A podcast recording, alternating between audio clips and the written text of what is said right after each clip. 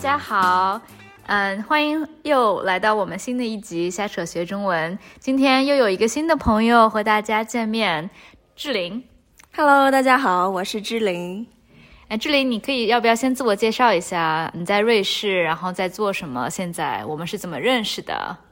好呀，好呀，啊、我和欣欣是在一个朋友的生日聚会上认识的，呃，觉得挺投缘的，然后就一起 hang 了。在过去几个月，很高兴认识星星，然后很高兴来到这个平台。呃，我是来自江西赣州，啊、是中国人。呃，然后在不同地方接受过教育，我在香港上过学，然后在美国、在英国念过书，呃，然后在尼日利亚上过班，也在日内瓦上过班。现在的话是回到了国际红十字日内瓦的总部，啊、在这里工作。对，对，所以其实志玲也是在世界各大洲、很多国家、很多城市都生活过，经历非常丰富。然后呢，其实今天想跟志玲聊的一个话题也蛮有意思的，嗯，中文叫数字游民，或者叫就是居无定所的一个概念吧，嗯，英文叫 digital nomad。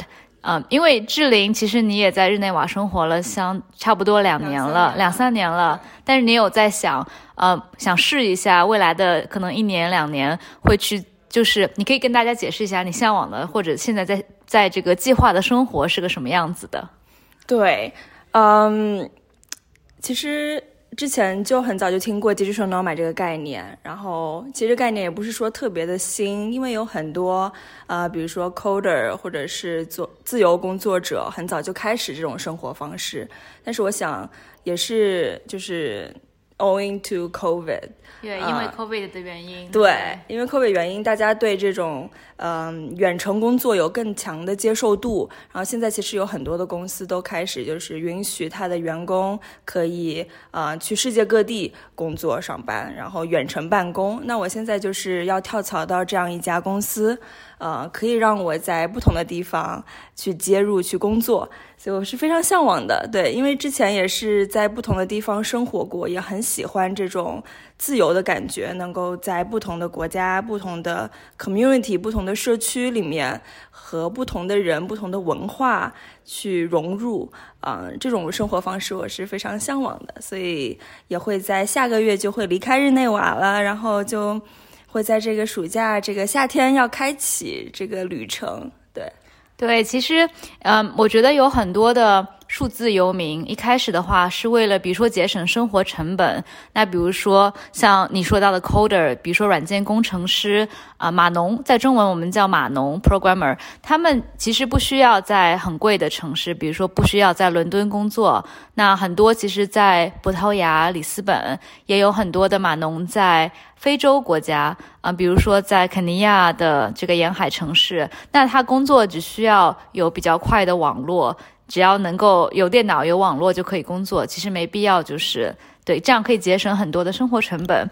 然后其实呃，我觉得比较巧的，也比较投缘的是，志玲的男朋友和大家知道我的老公 David，他们也也之前也体验过类似的居无定所、数字游民的生活。然后比如说 David，他很长一段时间就在各个城市，每个城市待三个月、六个月，对，然后他们还聊得挺投缘的。就就我觉得这样的生活，一个是需要一种极简的生活主义，对吧？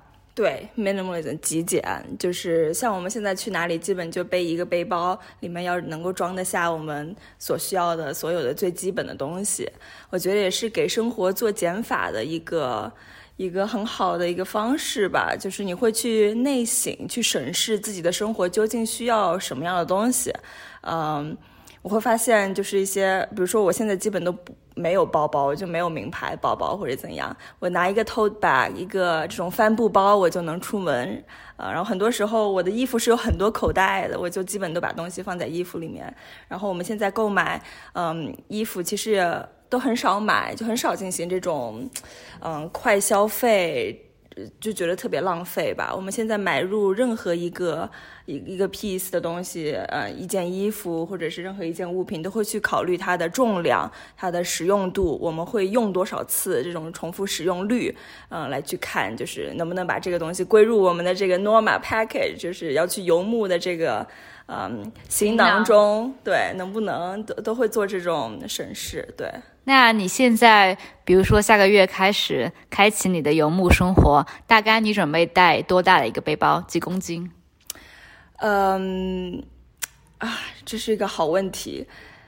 我们现在游牧生活计划的是，一旦开始，可能就要一年都不会回到我们的家啊。我们比如说，我们家在中国，在新加坡，所以真的是要就是要 pack，就是要去打包。所有想要的东西，然后我们也给自己一点点余地，可能想要买回一些纪念品啊，买回一些值得纪念的东西。所以我们现在是准备两个人，每人一个背包，一个 backpack，然后里面可能大概装八到十公斤的东西，然后再有一个行李箱，就是我们会去托运寄运的行李箱，可能里面不止就是。刚开始出发的时候肯定是很轻的，可能不超过十公斤，然后可能会慢慢加上一些东西吧。现在是我们大概的打算，对，嗯，对。之前就是 David 他在游牧的生活的时候，我记得他有一个就是飞机上可以直接。呃，叫什么？不用托运的，直接可以携带的那些行李箱啊，登机箱。对，登机箱，它应该是一个十公斤的登机箱，所以它所有的东西都在那个登机箱里。所以 David 当时就他刚刚跟我，嗯，预就是在日内瓦碰见的时候，他只有可能三件衬衫、三件三件 T 恤，然后三条内裤，然后一条裤子，就这样子。对，但但他现在因为跟我结了婚，我们现在在日内瓦了，所以我们就有了一个 settle down 更加定居的生活。他的东西也越来越多，但一开始的时候真的是非常非常的极简。我现在也有这种感觉，就是我们上周去西班牙旅行，我发现我就只有两条裙子可以换着穿，呃。对，因为就很多衣服要买的时候都会觉得啊，我不会带上，我不会把它带上路，那我就不买了。所以现在也是在想说，怎么样可以一边继续保持一定程度的时尚感，然后另外一边又不要加重自己的行李。对，那你原来生活的东西准备怎么处理呢？原来生活的东西，呃，要做减法啊。那我的我的未婚夫 fiance，呃呃，Edward，他是一个很会做减法的人，嗯，所以他会帮我，我们一起可能可能会捐掉一些东西，送掉送给朋友，对对，嗯，然后会比如说储存在什么地方吗？会，应该会把它运回新加坡和中国，对对，放回家里。对，就是我觉得，比如说像啊，David，我知道他还是在美国的家里有一个他爸爸妈妈的储藏储藏空间，所以还是有一些大件可以放那儿。对，但是就是随身携带的东西非常非常的小。对对，然后刚才我们就在讨论有一件东西，因为 David 他是一个很喜欢站着工作的人，然后他他有一个。嗯，怎么说呢？一个三脚架上面有一个小的桌子，这个三脚架非常的轻，它可以随身的携带在他的行李箱里。然后无论在什么地方，比如说在咖啡厅啊，或者在公园，甚至在马路上，只要他想工作的时候，他就可以拿出来，然后把这个三脚可以伸缩的三脚架伸长，上面有个小桌子，他就可以开始站着工作了。我觉得，然后，然后那个志玲的未婚夫就非常非常的激动。对他超激动、超开心，就是呃，David 非常的大方，说可以把这个可以站立的桌子送给他，所以他非常开心。可能我觉得他会用，他会把这个桌子也放到行李箱里去，带到不同地方，用它来工作。对，送给你们的游牧生活的这个离别礼物，开启你们游牧生活的礼物。对，谢谢，谢谢，谢谢，他很开心。对，对我觉得像这样的东西。其实还蛮难想象的，就是你你可能要接受一些生活质量的降低。那比如说像，如果你要一个很好的工作的呃环境，可能你想要一个显示器，一个 monitor，然后你想要一个站一个 actually proper 一个好的桌子。但如果你要游牧的生活，你可能就要接受一些呃生活质量的打折。的确是这样，对，也挺看就是你能够租到什么样的房子。如果租到的地方有很好的这种办公场所给你的话，其实也是 OK 的。然后在很多城市对 digital nomad 对有数字游民很友好的地方，它其实是有这种呃共享工作的空间。那你其实也可以达到一个好的工作环境是没有问题的。对，然后我有一个问题，可能有两个问题，一个是在你的这个打算当中。每个国家你准备待多长时间？嗯，然后还有一个是你怎么解决签证的问题？因为我觉得我也很想过这个生活，但作为中国人的话，签证是一个非常大的障碍。我们去所有的国家基本上都需要申请签证。嗯。第一个问题，去不同的国家待多长时间？呃，我们是希望可以住的稍微久一点，然后去深入不同的 community。我们是习惯了，就是以前 travel 是非常 intense 的那种 travel，就是高强度的旅行，去一个地方就会去看很多东西，然后把每天排得满满的。那我们就现在想慢慢放慢一点节奏，呃，比如说。呃，去一个地方，我们会先看住一个星期，看喜不喜欢。如果喜欢的话，延长到三个月。呃，我们发现三个月有点像是一个 sweet spot，就是，呃，最佳的一个最佳的点，就是你还不会完全觉得被这个地方它的一些不好的地方所感到就是困扰，也不会觉得太过新鲜，就是。就是一个挺挺不错的时间段嘛，这是我们自己旅游觉得三个月挺好的一个一个时间。如果很喜欢的话，可以继续住住半年啊之类，然后再去附近不同的地方玩耍啊。啊，就是你有推荐过内罗毕嘛？所以我们有想就是去内罗毕先先住三个月，然后可能会去坦桑尼亚。会去啊乌干达，会去周边的一些国家，就是看看那里的风土人情。所以你可能会租一个短租的 Airbnb。对对对，应该会这样。对，短租，然后去不同的地方啊，去周边国家看一看。对，那刚才你提到这些国家都不需要签证是吗？主要是你在看不需要签证的国家。对，这也是一个策略，就是因为我的国籍是中国国籍，那么我们有一些地方是需要另外申签证，就挺麻烦的。所以我们有已经有一个 Excel file，就是 Excel 表格，去看哪些国家是需要什么样的签证，是落地签还是免签，可以待多久。嗯。然后在不同的地方，它的这个期限，比如说是满九十天，你要离开的话，是离开之后就可以立马回来，还是说离开之后要满多少天才可以回来？就这其中其实有很多的计划要做，也有很多的这种 research 这些。你要去调研研究一下具体的政策是什么样的，所以其实对有很多的准备工作要做。对，嗯，然后那你觉得，比如说在游牧生活啊，你每一个地方只待三个月，会不会觉得没有办法交朋友？就是没有没有办法深入的，比那如果你跟一个朋友见面，然后说啊，我两个星期以后就要走了，那个朋友可能也不想投入很多的时间，对吧？这这个会不会是一个问题？这的确是一个困扰吧，呃，但是一我觉得很幸运的是，我和 Edward 我们是互就是彼此的 best friend，是最好的朋友，所以你永远有一个最好的朋友在身边，这一点觉得很幸运。那第二的话，我们的确就是。在过去也有交过朋友，就是来自世界各地的，就是因为我们旅行很多，我们相信就是在这个地方结识的朋友，可能我们要离开，但是我们会回来的，会再见的，总会在其他地方再遇到，所以其实，呃，还是很开放的去想要交更多的朋友，然后和大家保持这种联络。对，我觉得现在信息技术都这么发达，其实大家保持联络方式有很多，不一定说一定要在同一个地方待很久，住在一起。然后这三个月也不是说定性的只能待三个月，我们很有可能就是会待半年、一年，甚至就是呃，在这两三年，我们现在计划两三年可能都会做这个数字游民，我们可以在每年都回来这个地方都有可能。对，嗯嗯嗯。对，哎，但我刚才就在想说，你觉得做数字游民，就是对你的经济或者财务上面的要求，是需要你有很多的储蓄才能尝试这个生活？就是比如说，你觉得对对，或者说，嗯，你要对自己的财务状况比较稳定，比较就是有信心，才才才会去做这个选择吗？嗯。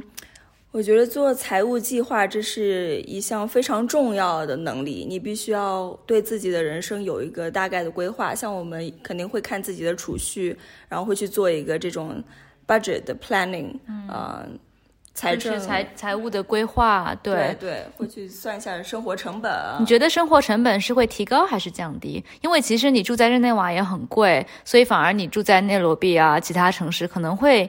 嗯，生活成本可能会降低，但是你又要算上旅费，对，短短租的一些东西，所以我不知道你有没有这个算过账。对，对我们预估的是。肯应该会比，这也是我们的目标，就是比日内瓦的生活成本一定要更低，因为日内瓦真的太贵了，就是不划算。嗯，但去其他地方，的确像你说的，就是你要买飞机票，然后我们可能很注重这个体验，去体验不同的东西，比如说你要去看 safari。呃，就是看呃野生动物大迁徙这些都需要另外的这种花费，但我们觉得是值得的，就是这方面可能要平衡一下。但我觉得整体的成本可能还是会生活成本是会低的，但是 travel 就是旅行成本不一定。对，嗯。然后 Edward 也会和你一起，因为他的工作也是比较可以远程工作，比较灵活的。对对。哎，那你们的时差会有问题吗？就是嗯，什么样的工作会就是可以允许你无论在什么时间都可以工作？这其实也是一个考量，就是我们在列不同的国家的时候，之所以是大概定了在非洲的一些国家和南美以及加勒比海的一些国家，还有欧洲一些国家，是因为我们的工作大部分的同事都在欧洲和美国。那这个样子的话，时差方面我们是可以，就是可以可以去呃 handle，可以去接受的。嗯，比如说，如果我在中国，那和我的同事们，呃，在纽约的同事，那就是十二个小时的时差，就是白天黑夜的颠倒，就非常的痛苦，所以就不准备在亚洲待太太长的时间。对这方面是一个重要的考量，就基本不想给同事添麻烦，呃，然后也同时要保证工作质量嘛，工作时长，对，这也挺重要的。对，因为其实欧洲和美国之间也有大概六七个小时的时间时差，所以相当于他你的未婚夫的客户呃同事基本上在欧洲时区，然后你的其实是在美洲美国时区。对对对，所以我们预估的是有一部分时间我们的晚上是需要工作的，对，可能我的早上不工作，但是我的晚上需要工作，这样对，嗯嗯，OK。然后你在每一个地方待着的时候，还是会去旅旅游。会会看一下当地的这些特色的地方。对，因为我的新工作是四天工作制，所以我的周五和周末都是空闲的。那我就觉得我可以在呃附近，可能就是做一个长周末这样的旅行规划，这是可能的。对，而且你的工资其实是美元的。就我觉得现在我其实还挺难想象。嗯，这种非常非常新颖的工作安排、工作制度吧，因为其实我觉得对我爸妈来说，三十年前这个根本不能想象，一个公司会允许你在世界任何地方工作，然后可以 somehow 雇佣你、跟你签合同、给你发工资，对吧？对。而且你想，三十年前，就是我爸妈会在一个公司工作一辈子，对，工作三十年，对。然后后来呢，慢慢的到了我们这一代。就会嗯，工作四五年不开心了就跳槽，工作两三年就跳槽。嗯，然后 COVID 之后呢，就可以远程工作，远程工作每天在家两三天。然后最后一个阶段，我觉得可能就是像你这样的，就是未来的大家可能都会这样子完全灵活的工作制度。对，甚至不用工作。现在人工智能非常发达，大家可以，我真的觉得未来有一天，嗯，可能我们都会有这个呃基本工资。然后其实大家工作量是非常少的。我觉得这也是人类进步的一个方向吧，就是用机器代替人工，就是人生下来。你想想看，就是过了二十岁之后，你要就是奉献百分之八十时间在工作，就为别人创造价值。我们其实给自己的时间很少，呃，让自己的这种创造力去发挥、去体验、去享受的时间是偏少的。尤其是这个差距，中国和其他一些发达国家的差距是很大的。像我和你，我们都在国外工作过，我们知道在这边，比如说你五点钟就可以下班，或者是五点半就可以下班。在在国内，你有九九六工作制，但是工作时长是很长的。真的希望就有一天大家可以。用更多的时间去体验这个世界，而不是说天天埋头就是嗯工作。对，但是我的工作也不能五点下班，我就觉得说我的工作还是得六点多六点半下班。对，但我同意，但我有的时候又觉得像我们这样的讨论，其实是有一点，就是在发达国家或者我们都是白领嘛，嗯，而且在国外工作，嗯，可能我就特别想探讨的是，我的很多朋友或者在国内，他们可能。对自己的工作现状并不是很满意，但他们又没有办法去做一个决定，这么洒脱的说：“OK，我现在要过游牧生活，我要出国。”嗯，觉得还是很对很多人来说是一个很难很难的决定。对，其实我们也没有说特别计划过，我们一定要过游牧生活，就这个想法。呃，是就是还没有成型，就是也就是在三个月之前，我们才有这个想法的。很多时候人是跟着机遇走的，我觉得就是有个开放的态度，迎接生活给你的各种各样的机会。当他来了的时候，就抓住，然后跟他一起走，就是就是，对我觉得有个开放的态度。嗯，那像你爸妈会不会很担心？他们还好。因为我一直基本都是这个风格，就是去很多在他们眼里有一些危险的地方，在非洲啊一些地方，所以他我觉得他们习惯了，就是一个一个慢慢的一个过程，他们已经接受了，就是他的女儿就是会在外面到处闯。然后我爸爸是一个，嗯，他的。风险接受度很高的一个人，因为他自己是呃企业家，所以他其实是很欢迎，就是也很支持我去各个地方看世界，然后去做更多，去迎接挑战，做更多有挑战性的东西。对对，所以我觉得其实有比较支持的父母，然后包括。我觉得伴侣就是你的 partner，未婚夫，他也习惯游牧生活，他可以跟你一起旅行。然后刚才你有说到，无论你们有没有交到新的其他的朋友，你们两个是互相最好的朋友。我觉得这个也是旅行当中很重要的一点。对对对，有这种一个支持网络系统，就 support network 是非常重要的。对，嗯，因为说白了，这个决定还是其实挺冒险的。也你也可能在想的时候会有一些担心，会有一些，也是一种新的生活。对对对，是这样子的。我不会建议说，呃，就是一瞬间就从呃。就是朝九晚五的工作，然后跳到完全的游牧，因为我们也是一步一步来。我觉得你的身体、你的心灵状态都是要去适应的。你可能先从啊，你可以有一个这种混合的工作制，然后慢慢慢慢来，以及你多去有一些国外的这种这种。Exposure 就是你可能经历经历旅游学习不同的慢慢来对，然后习惯我觉得是呃开放的态度，不同的文化，包括用不同的语言，有的时候呃就算我们会说英语，到了新的国家也是完全不通，语言不通，但是就是如果你是比较开放的，比较有冒险的态度，哪里都可以生活，都可以交朋友。对对对，好。好激动，我也为你激动，但是我们也很伤心，因为志玲要离开我们，下周就要回来的，一定会回来看你的。对，然后你也可以来找我们玩。对对对对对，好的，那今天就聊到这儿，谢谢志玲，希望我们下一次可以远程连线，然后可以跟大家再 update 志玲在游牧生活的经历。好的，谢谢大家，拜拜，拜拜。